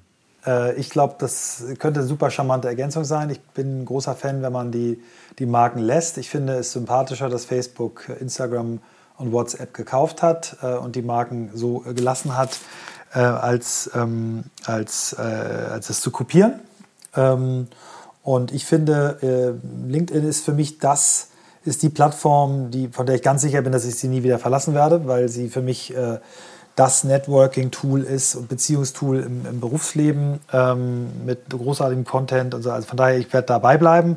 Und ich fände cool, wenn, wenn Clubhouse eben nicht jetzt gegen Twitter untergeht und, und geschlagen wird, weil, weil es Leute kopieren, sondern wenn sich so eine, so eine Gruppe von Leuten in so ein Team wie bei euch einfindet. Das fände ich cool. Ja. Hm. Ja, also nur mal hypothetisch gesprochen, ne? Also ich denke auch, wenn man so, also wenn irgendjemand die übernimmt, ob das LinkedIn ist oder irgendjemand, ich glaube auch wenn musst du sowas halt wie genau wie diese Insta, diese Instagram-Model oder WhatsApp-Model halt machen und wo du halt dann vielleicht so smarte Integration irgendwie machst. Aber ähm, ja, also ich bin, bin sehr gespannt, wo es da mit denen hingeht. Die wurden ja gerade jetzt angeblich schon mit einer Milliarde bewertet von Andresen Horowitz in der aktuellen Bewertungsrunde. Aber ich meine, Bewertungen sind ja sowieso gerade through the roof. Ne? Ich habe gerade gestern gelesen oder vorgestern Calendly, dieses Kalender-Finding-Tool, die haben jetzt gerade eine Finanzierungsrunde gemacht und sind mit drei Milliarden bewertet worden. Also ähm, was können die? Was können die genau? Kalendi, was können die genau? Was ist Calendly das? ist so dieses, dieses Termin-Finding. Also du kannst halt, ich kann dir halt, du kannst praktisch als, als nicht, in, also wenn du nicht in meinem Unternehmen bist, also wenn wir jetzt für eine Podcast-Aufnahme den Termin suchen, dann ah, kann ich dir einen Link schicken und du kannst dann in meinem Terminkalender halt gucken, was ist halt ah, okay. der optimale Slot. Und wenn du deinen Kalender auch daran anschließt, kannst du halt so Überlappungen halt finden, wo du, wo es halt freie Slots gibt. Also aber auch so aus Atlanta witzigerweise ein Startup, also jetzt gar nicht unbedingt aus San Francisco, ne? Und ja, mit Monsterbewertung. Also deswegen, das ist auf jeden Fall sicherlich eine Firma, die ist jetzt schon mehrere Milliarden wert, wenn da irgendeiner um die Ecke käme, die zu kaufen. Also jetzt Klappe aus. Aus aktuellem Anlass letzte Frage, äh, bevor wir so auf die Schlussgerade kommen. GameStop, was, wie, wie ist das bei euch gesehen worden, dieser Coup? Ja, also ich meine, das ist wahrscheinlich genauso wie überall, überall irgendwie, ne? Also alle Welt redet die ganze Zeit darüber. Ähm, Gerade so meine ganzen Engineers, die halt alle irgendwie, ähm, ähm also gefühlt jeder irgendwie so tradet. Ähm, ich bin ehrlicherweise so ein ganz langweiliger Investor. Ich mache halt ganz viel ETFs und Microsoft Stock und äh, äh, bin halt, ich habe halt immer wieder mal so, so Single Stock Picking gemacht und habe dann irgendwie dann doch irgendwie mal zum richtigen oder mehr häufiger zum falschen Zeitpunkt dann irgendwie gekauft und habe dann gesagt, will ich da auch mit aufspringen auf diesen Zug und habe dann gesagt, nee, ich, ich ändere meine, meine Investitionsstrategie jetzt nicht. Ähm, also es war, glaube ich, ein Thema, genauso wie auch in Deutschland, dass einfach extrem viele Leute sich damit befasst haben. In jedem Stand-up geht es irgendwie darum und gefühlt ist jeder meiner Kollegen halt mit irgendwie dabei und die meisten haben sich dann auch irgendwie mindestens eine von den Aktien gekauft. Und das Schöne ist, dass viele von uns, dadurch, dass wir bei ja, LinkedIn Microsoft arbeiten, auch einen Fidelity-Account haben, weil da über unser Stock-Portfolio äh, läuft und Fidelity hat nie dieses ganze äh, ähm, Thema eingeführt, dass bestimmte Stocks nicht mehr getradet werden können. Also wo die ganzen meisten Leute jetzt bei Robinhood und so nichts mehr machen konnten, konnte man halt bei Fidelity noch munter weiter traden. Das haben einige meiner Kollegen erzählt. Und dann ging es halt auch darum, welche anderen Aktien kauft man jetzt noch und ob jetzt mal bei Nokia und in Silber noch einsteigen sollte und so ähm, ich glaube, dass wirklich da die Welt immer kleiner wird, ne? Und äh, dass, dass es da gar keine großen Unterschiede mehr gibt, wie auf solche Themen halt reagiert wird. Ne? Also da wird in Deutschland in den, in den Szenen sozusagen wahrscheinlich mindestens genauso viel zu dem Thema diskutiert und getradet wie halt hier im Silicon Valley. Also da gibt es nicht mehr so diesen Unterschied, wir sind hier im Silicon Valley so weit voraus, sondern das ist echt ein globales Phänomen. Ja, spannend, spannend. Also die, die Welt äh, bleibt nicht stehen. Es gibt immer wieder neue Sachen, die es vorher nicht gab und äh, bin auch gespannt, wie sich das weiterentwickelt. Ähm, wir haben jetzt zum Schluss mal zwei Fragen. Die eine äh, ist, wie, wie bekommst du Inspiration? Da stellten wir oldschool immer die Frage, welche Bücher haben dich geprägt? Du, du scheinst jetzt nicht so der Büchertyp zu sein, aber vielleicht hast du ja doch ein, zwei Bücher, können auch Jugendbücher sein, können auch äh, Romane sein, können auch Filme sein, können auch Podcasts sein oder irgendwelche Websites. Was inspiriert dich? Wo holst du dir Inspiration her? Ja, also witzigerweise, ich habe, äh, ich hab, kenne ja natürlich deinen, deinen Podcast und deine diese Fragen und habe dann vorher mal überlegt, okay, was kann ich denn jetzt für fünf Bücher aufzählen? Das, äh, in der Tat werde ich das nicht schaffen, aber es gibt ein paar Sachen, die ich äh, stattdessen dir äh, erzählen möchte. Also einmal gibt es ein Buch, das habe ich, äh, ich glaube 2004 gelesen und das ist jetzt völlig veraltet, ne? Aber das war für mich so ein so ein Tipping Point während meines Studiums, dass ich plötzlich gedacht habe, ach krass. Und es hieß The Long Tail. Kennst du mhm. vielleicht auch noch? Ich habe mhm. jetzt den Autor ja. gerade da nicht mehr parat, aber das war so ein Buch und da bin ich, habe ich wirklich die Runden gemacht mit diesem Buch. Ich habe im Institut gearbeitet, habe das da dann vorgestellt. Ich habe in, in, in, in den Uni-Vorlesungen das dann als Referat irgendwie gehalten und den Leuten davon erzählt und habe, das hat für mich wirklich so das, die Welt verändert, so die, die Sicht auf die Dinge des Internets und so. Ähm, also das war für mich eine absolute Inspiration, einfach über solche Themen auch nachzudenken. Ähm, das war so das ja. Erste. Chris ähm, Anderson war das. Ah, genau, genau, genau. Mhm. Dann das, das Zweite, ähm, was mich total inspiriert, sind eigentlich äh, andere Menschen beim Reden zuhören oder zu sehen. Also wenn irgendjemand erzählt, boah, das war eine Monsterpräsentation, musst du dir unbedingt angucken. Ich bin so ein YouTube-Junkie. Ähm, äh, äh, da, da Inspiration rauszunehmen, ne? Also wie ein, jetzt auf ganz hohem Niveau, aber wie ein Steve Jobs auf der Bühne stand, wie irgendwie so quirky Elon Musk ist und wie er komisch redet, aber wie er dann doch irgendwie Themen rüberbringt. Ähm, und da gibt es halt ganz viele Leute und auch Menschen, die ich in meinem Podcast interviewt habe. Äh, äh, also wer, wer fällt mir da jetzt, also fällt mir jetzt gerade keine besondere Person, ich will auch niemanden jetzt besonders naja, hervorheben, aber, ich, ist alles cool. Hm? Genau, und, und ich glaube halt, präsentieren und wie man halt rüberkommt und wie man seine Hände benutzt und so, dass, da kann man halt extrem viel lernen. Und immer wenn ich irgendwie eine Präsentation gebe, dann, dann übe ich das. Ich erinnere mich in der Biografie von Steve Jobs, wo der halt, wo erzählt wird, wie er stundenlang geübt hat, nachher das, die, die Message rüberzubringen und das zu präsentieren. Und genau das mache ich auch. Wenn ich irgendeine Präsentation habe, dann sitze ich und stehe ich stundenlang vor dem Spiegel und vor meiner Frau gehe ich die Präsentation nochmal und nochmal und nochmal durch, bis ich es nicht mehr hören kann, bis zum Erbrechen, dass ich halt wirklich jeden einzelnen Punkt perfekt rüberbringen kann, genauso wie ich es mir halt überlege, dass es aber nicht gescriptet wirkt, sondern dass es trotzdem irgendwie natürlich ähm, rüberkommt. Ne? Also das ist ein Thema, was mich halt extrem inspiriert, andere Menschen dabei zu sehen, um das für mich persönlich halt äh, zu übertragen. Ähm, Ganz ja. kurz, äh, ich sehe dich ja jetzt und du nimmst ja. es ja auch, wir müssen mal gucken, ob wir es vielleicht sogar mal auf YouTube ausschauen, weil das kommt total rüber. Das, selbst in so einem Zoom-Call ist deine Gestik deine Mimik so toll anzugucken, dass man dir einfach noch lieber zuhört. Ähm, das kriegt man jetzt im Podcast nicht mit, aber vielleicht kriegt man sogar doch mit, weil ich glaube, jemand, der, der so enthusiastisch sich bewegt beim Sprechen, der, der spricht auch anders. Also ich finde, ja, das kommt, kommt rüber, ja.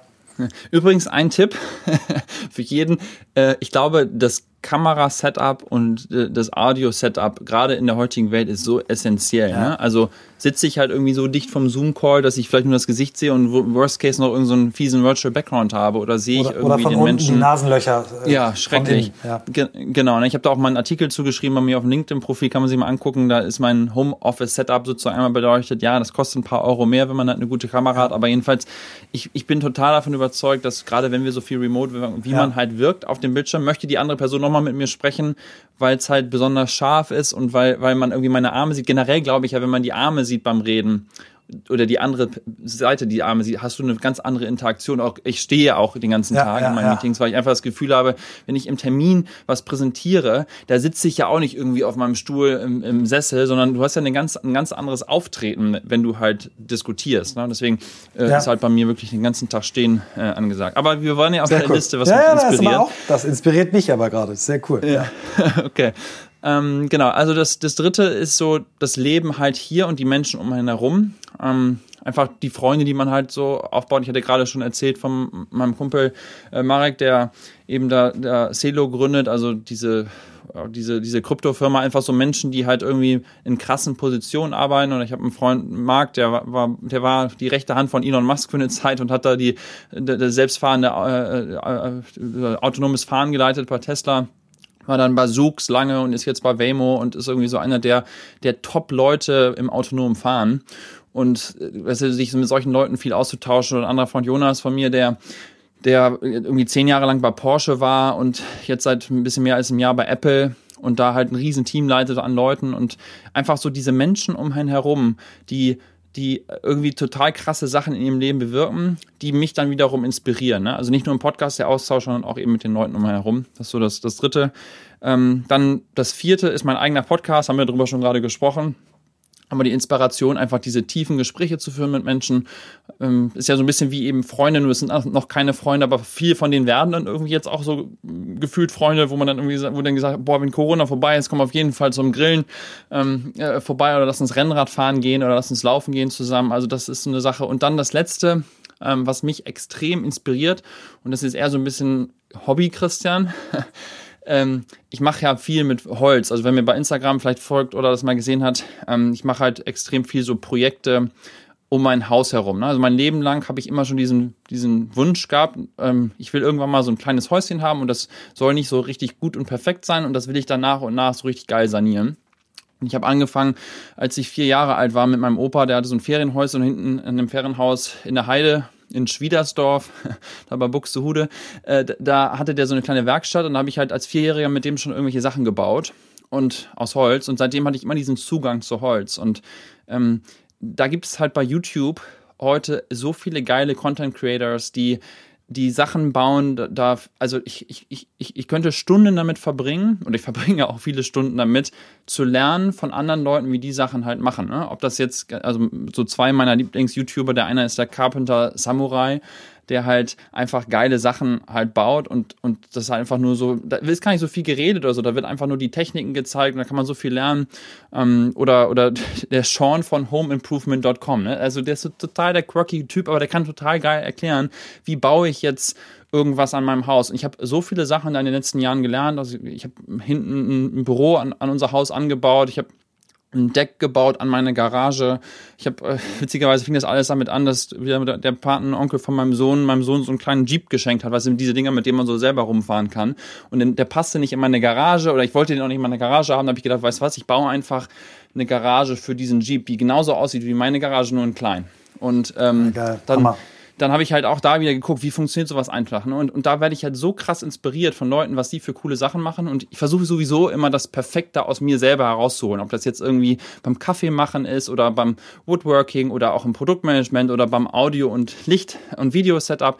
Einfach für mich persönlich das Beste rauszuholen.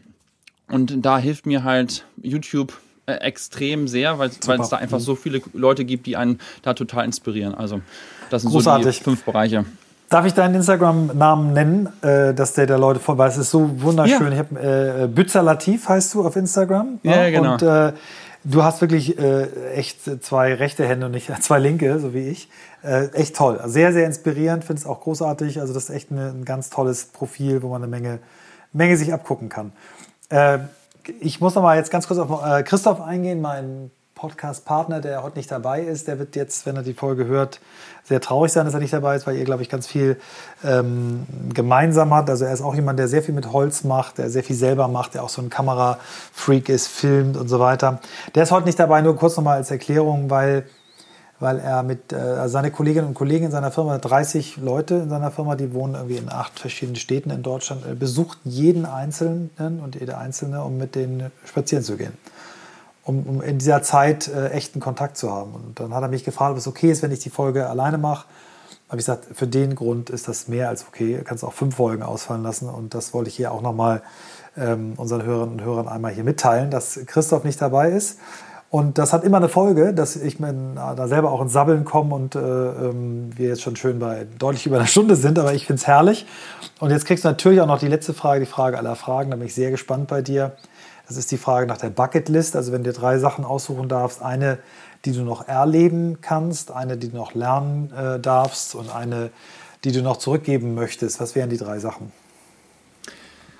Ähm, auf die Frage hätte ich mich jetzt besser vorbereiten müssen, äh, was Sinnvolles zu sagen. Also ich, ich, ich fange mal, ich fang mal ähm, also ich habe halt in, diesen, in den letzten paar Jahren halt extrem viel halt in diesem ganzen Woodworking-Bereich gemacht. Ne? Das heißt, was ich halt da sozusagen für mich geschaffen habe, war halt schon immer das, was ich schon immer machen wollte. Haben wir ja schon gerade drüber lange gesprochen, deswegen muss ich mal, muss ich da jetzt wahrscheinlich gar nicht so rüber, so überreden.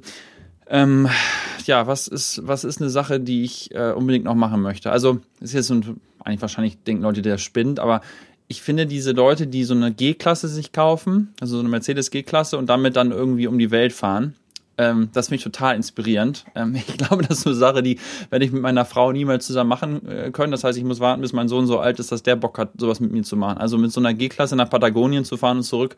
Ich glaube, das wäre so eine Sache, da, da hätte ich irgendwie total Bock drauf. Ähm, also einfach mal wirklich alles digital hinter sich zu lassen. Und wir sind früher extrem viel gereist, meine Frau und ich, ganz viel durch Südostasien und ähm, da einfach wieder mehr zu machen. Das wäre eine Sache, da habe ich total Bock. Ähm, du hast dann gefragt, nach was ich zurückgeben möchte. Mhm. Ähm, ehrlicherweise habe ich da mir noch nie so richtig drüber Gedanken gemacht. Wir haben ja von Anfang vorhin darüber gesprochen, dass ich halt so ein Mensch bin, der ins System gibt sowieso. Und wie habe ich ja schon gesagt, hast du mich wahrscheinlich sehr gut erkannt. Das heißt, wahrscheinlich ist das eher so ein, so ein kontinuierliches Ding, dass ich halt einfach Bock habe, Sachen zu machen, die vielleicht auch andere Leute begeistern. Ob das jetzt auch der Podcast ist, wo, wo ich echt ein ganz nettes Feedback bekomme und die Leute sagen, cool, dass du solche Leute irgendwie ausbuddelst und selbst Freunde von mir hier vor Ort sagen, wie hast du diese Person denn schon wieder kennengelernt? Ähm, dass das vielleicht so ein bisschen das Zurückgeben ist, dass man irgendwie interessanten Content produziert. Ob das jetzt mhm. eben Woodworking in Stories ist oder äh, Podcast. Also da versuche ich irgendwie ja, das, das halt zu teilen, äh, was ich mache. Ähm, aber ja, ich habe da cool. ehrlicherweise nicht so die perfekten Antworten. Nein, alles gut, alles gut. Äh, lernen, lernen, das dritte noch. Lernen hast du noch nicht gesagt. Was Ach so, was, was also, will ich lernen? Ja, ich habe jedes Jahr in den letzten Jahren immer eine Sache für mich. Also ich bin nicht so ein Typ, dass ich mich am 1. Januar hinsetze und überlege, was willst du jetzt dieses Jahr machen. Ne? Das, das, das entwickelt sich immer so. Und jetzt in den letzten Jahren war halt so dieses ganze ja, Thema Wood haben wir schon angesprochen. Wie mache ich den besten Kaffee? Wie habe ich den best, die beste Podcast-Qualität von Audio und so weiter? Was will ich noch lernen? Ja, irgendwie ist, das ist so eine Sache, das kommt irgendwie immer so um die Ecke. Ne? Also ich habe jetzt viel darüber nachgedacht, weil ich habe halt diese Stories da gemacht zu meinen Projekten, dass Leute mir gesagt haben, boah, Christian, kannst du das nochmal, kannst du noch Longform-Content davon kreieren? Kann ich ein YouTube-Video von dem, von, davon gucken, was du hier gerade kreiert hast? Ne? Also wenn ich halt irgendwas baue, lasse ich halt einfach die Kamera mitlaufen und das scheine ja, cool. ich halt dann immer nachher so kurz zusammen. Vielleicht, vielleicht ist das so eine Sache, vielleicht macht man das nochmal irgendwie nebenher, wenn es die Zeit äh, hergibt, dass man so längeren Content davon produziert. Aber jetzt was Richtiges zu lernen in dem Sinne, ich, ich bin so ein lifelong Learner. Ne? Jeden Tag ja. lerne ich irgendwas und da habe ich jetzt gar nicht so, dass Antwort, ich ja. sage, ich möchte genau noch das, sondern viel. das, das, das passiert. Viel. Noch sehr viel, genau. und für immer, genau. Das ist sowieso ein ganz wichtiger Thema, ein Bereich in meinem Leben. Ich möchte mich einfach immer weiterentwickeln und immer, wie gesagt, das Beste rauszuholen. Immer jedes neue Sache, die ich anfange, halt auch versuche, das halt zu optimieren. Und äh, ja, genau, das, das sind so Sachen, die mich da sehr, sehr bewegen danke dir ganz herzlich. Das war echt eine tolle Stunde mit dir. Vielen, vielen Dank. Michael, danke dir ne? und liebe Grüße an Christoph. So, die Zusammenfassung ist natürlich viel schwieriger, wenn der Partner nicht dabei ist. Äh, aber ihr habt ja gehört, warum Christoph nicht dabei ist. Ich glaube, es ist ein sehr, sehr guter Grund. Ähm, ja, was ist mir hängen geblieben? Ich habe es gerade Christian ähm, in unserer Nachbesprechung gesagt, ich mache es jetzt auch nochmal öffentlich. Kenne ihn schon lange und äh, habe ihn oft getroffen und fand ihn irgendwie auch mal einen coolen Typen. Aber ich habe jetzt nach dem Gespräch das Gefühl, dass ich ihm bisher nicht die Aufmerksamkeit und den Respekt entgegengebracht habe, die, die, die er verdient. Das hat er natürlich sofort dann wieder von sich gesagt, Quatsch, Quatsch, Quatsch. Aber das ist so mein, mein großes Gefühl. Ähm, schaut euch wirklich mal seinen, seinen Instagram-Account an und für mich entsteht so dieses Bild, er ist eigentlich genau einer dieser Prototypen, die Fritjof Bergmann beschrieben hat in seiner Utopie, dass Menschen in Zukunft nur noch ein Drittel ihrer Zeit äh, mit äh, Erwerbsarbeit verbringen, ein Drittel ihrer Zeit Dinge produzieren. Das ist sein, sein, seine Holzbauleidenschaft unter anderem. Und ein Drittel Dinge machen, die sie wirklich, wirklich wollen. Das ist sein Podcast, das ist sein, seine Rolle bei OMR. Und ich ähm, ja, bin sehr, sehr froh, dass wir Christian heute zu Gast hatten. Ich wünsche euch noch eine schöne Woche.